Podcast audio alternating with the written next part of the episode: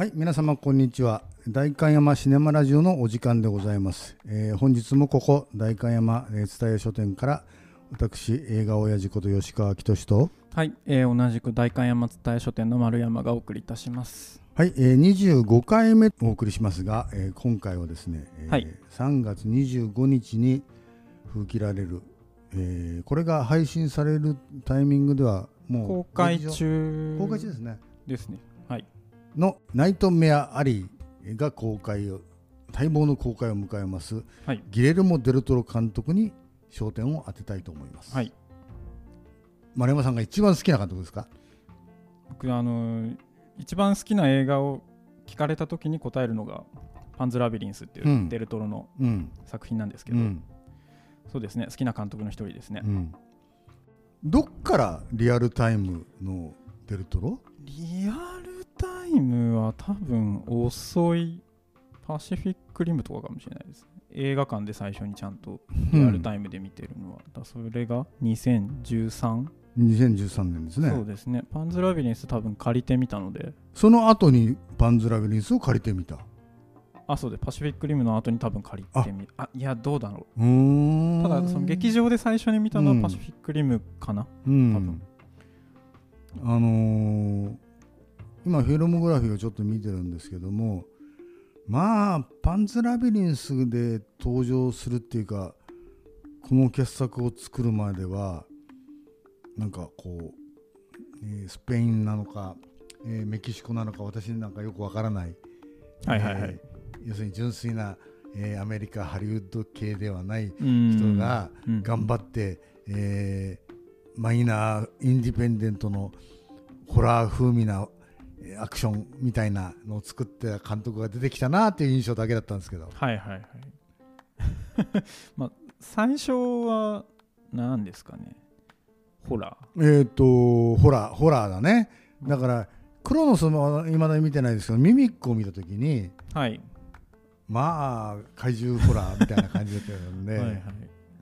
しかもあれは虫がちょっと化け物になってみたいな話だからちょっと生理的に無理な人はうん、かなりきついそうですよね。映画ではあると思うんですけど、で、えっ、と、正統的アメリカンコミックじゃないけども、一応アメコミのジャンルになってるヘルボーイというのを作って、まあ、ここがスタジオと、スタジオ的に言うと、ちょっと大手スタジオに食い込んできたっていうような感じなんですね。はいはいはい。で、えっ、と、パンズラビリンスって、はい。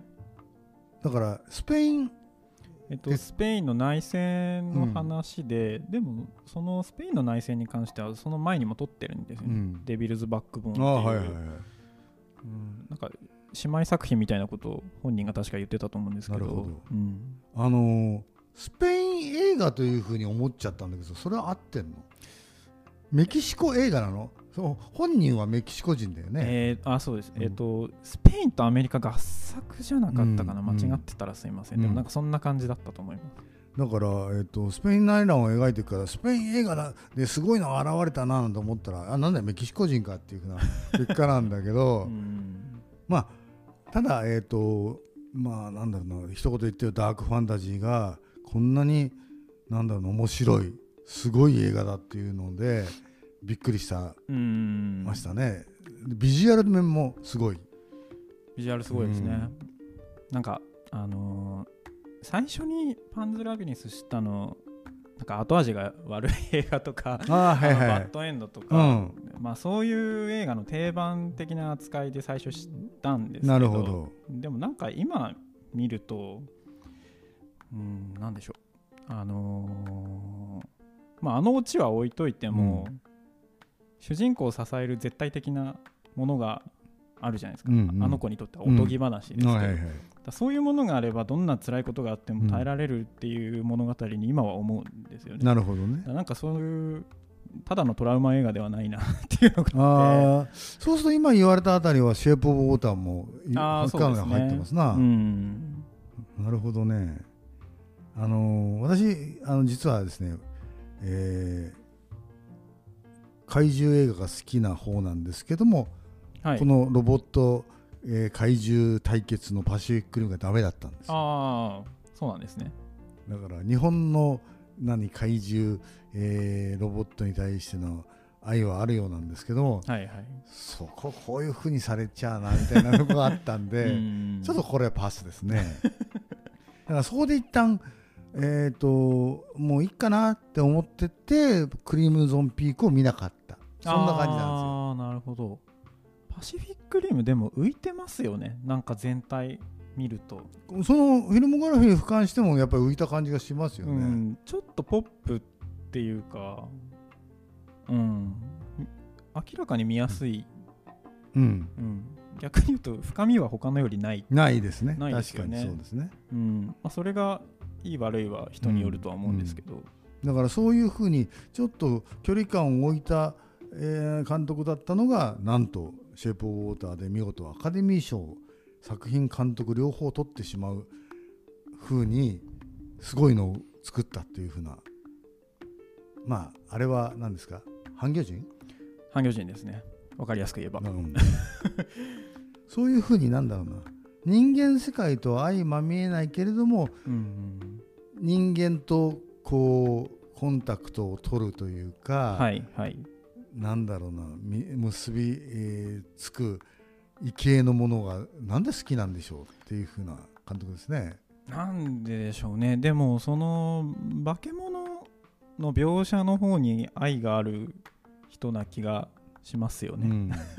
そのなんか、えー、とヘルボーイとか見た時もうん。あのーまあベタな描写ではありますけど、あの人間人間を守ったのにうん。人間に責め立てられたりしてとか。でなんかそういう目線はやっぱいいなと思いますし、うん。それを考えると逆に今回の、えーナイトメア・アリーは人間しか出ないから、あのー化け物みたいな人間は今までいっぱい出てきてるので 今回はなんかそういう感じなのかなとか。うん。ただえっ、と何その情報だけ見るとそのトッド・ブラーニングという監督が作った「フリークス」というはいはい。その、えー小人の人たちだとかをはい。見せ物にするはい。えー映画としてまあ、えーなんだろうな禁断のというか、うえー封印されたというかってはいいうふうに言われる映画に対してのリスペクト、まあうん。えーこの監督のその古き、えーハリウッドのなんだろう隅っこに位置する映画に対しての愛情。はいはい。そういうのが今回もあるみたいですね。そうですね。ちょっと一回えっ、と2度目の映画化らしいですね。うん、74年にうん「悪魔の行く街。はいはいは」でタイトルで一度映画化されてるのの、まあ2度目の映画い。化、うん。そっち見てないので何とも言えないんですけど。そうですね。だからえっ、ともしかしてこれをパッケージにしてくれるんだとしたらばその元となるパブリックドメインの作品かどうかわからないですけどもなんかこれが元だよっていうふうにうん。ちょっと見せてほしい。映像特典で本編丸ごと1個入れてとかいうふうにしてくれたらなと思いますね。まあシェイプ・オブ・ウォーターのタイミングで大アマゾンの半魚人とかってあそのタイミングではなかったのかな？もうとっくの通り出てましたね。そうだったんですね、うん。だからダイヤモンドの半魚人は普通に、えーユニバーサルが作った、えーモンスター映画の一つとして、はいはい。だから、えードラキュラ狼男ミイラ男、えー透明人間等々全部 一色たにされてのあー。ダイヤマゾンの半魚人っていう感じですよね。うん今回はだから、えー、とシェイプ・オブ・ウォーターの後半の、えーフィルム・ノワールのはい。霧の中の暗い雰囲気みたいな、路面が濡れてみたいな。そう。そこのタッチがねなんかやっぱり、えー今のハリウッドの監督の中でうまいんじゃないかっていうふうなうん。感じはしますね。そうですね。そこは楽しみですね。だからずっとそれまでなんかぼちぼちテレビだとか他の監督だとかの制作をやっていてなんとシェイプ・オブ・ウォーターから、えーナイトメア・アリーまで5年も間が空いてるという。4年か。そうですね、あーなんか結構間が空いたなというふうな感じでじっくりと撮ったんだと思いますね。そので一番今回が、えー配役が豪華。豪華ですね。ね。特になんあのーまあ、みんな当たり前ですけど素顔で出るじゃないですか、うんうんその特殊メイクとかは多分あんまりなさそうな気は僕見る限りしてるので特にな女優さん女性の役者さんたちみんなうん。うん楽しみですね、そうですね。そういう意味ではクリムゾンピーク僕は結構思い出したんですけど、だから、えー、とクリムゾンピーク見てないんですけどもやっぱりあれもケイト・ブランシェット？いやえっ、と、うん。あれはジェシカ・あチャースティンスティンと宮鷲コースカそうかそうかそうか、今回はですね、えー、とそこに今回ルーニー・マーラまでいてでロン・パールマンも素顔ですかね、まあ、素顔でもその圧がある圧がある。そうですね、うん。まあ、圧があるといえばトニコレットも。そうですね。あのーだから女女性でもその、えー、と穏やかな系の美女じゃなくって圧がある系の美女っていうふうな感じですな。そうですね。ルーニー・マーラもすごい綺麗ですけど、うん。ちょっとトゲがある感じがありますからね、うん。うん。まあ好みなんでしょうね監督、うん。いやー楽しみですな。でこれがえっ、と「ナイトメア・アリー」というのでなあ74年でここに書いてあるか、え2度目の映画化。えじゃあそう。ね74年だったらなんか俺見れて見れてる気がするんだけどちなんで見れてないんだろうな。公開未公開か。ああそそうなのかもしれないですね、当時やってないとか、うん。日本で。まあ、一応それで、えっ、と、ナイトメアアリーも4部門、えーノミネート、アカデミー賞にノミネートされているので、はいはい。何か、えーアカデミー会員にこう好まれている、とデルトロが好まれているとしたら、取れそうな気配。うん。まあでも毎回美術だ衣装だはすごいですからね。うん。撮影もかな？うん。うんそこはもちろん楽しみではうん。ありますね、そうか、だから監督賞はここに今日今回は引っかかってないけれども、作品賞作品賞いってんだな。そうですね。うん、なるほど。だから、えっ、と、シェイプ・オブ・ウォーターが、本当は俺、えー、撮るとは思わなかったんですよ。はいはいはい。前作、前回。いや、だからそそれがびっくりだったんだけど、あああいう類の、まあ、あの、えっ、と、制作スタジオがえー当時の、えーなんだっけ、えーと、サーチライト。ーサーチライトですね、はい。えーフォックスサーチライト、はい。今はフォックスの名前が取れちゃってサーチライトピクチャーズなんですけど、そこが、えー作ってたんでその時はもうアカデミー賞レースのいつもの常連という形ですね。うんでそうですね、うん。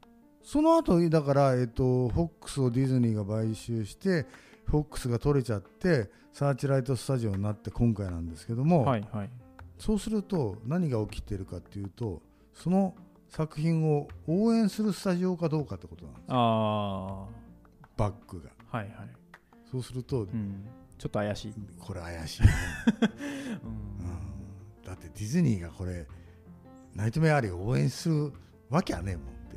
まあ、だってノマドランドの時でさえっていうのはちょっとありましたからね。そうそうそう。あれがあれがだからさあの最後のフォックスサーチライトスタジオの作品ですから、うん。まあそこはね難しいかもしれないですけどももしこれで、えー、と4打数2安打なんか2部門ぐらい取ったとしたらは すごいことですよ。あここはねだから逆に楽しみにしてそうですね、うんだからえっ、とパシフィックリムに戻ると、えーそれとともにですねあのなんでブレード22ああ。から撮り始めたのか、あれ3もあるんでしたっけ？あああるんだでも多分2だけなんですよね。そうそうそうそうヴァンパイア退治人みたいなやつでね、なので僕2しか見てないです。あれだからあの受け受け負うし、えーオファーがある仕事を、えーやってたのが多分ヘルボーイまではい。の感じでうん。自らなんか作りたいというふうな。うん。でなんでヘルボーイゴールデンアーミー続編作ったんでしょうね。なんでしょうね。でも2作目の方がやっぱ評判いいですよね。あそう。俺はい。2作目逆に見てないんだ、ああ、いやおも面白かったですよ、うん。じゃあなんでパシフィックリム2は撮らなかったパシフィックリムな何でしたっけ？アップライジングでしたっけ、うん。見ましたけどあれは微妙でしたね。微妙ですよね。うんあもうその時はあれか。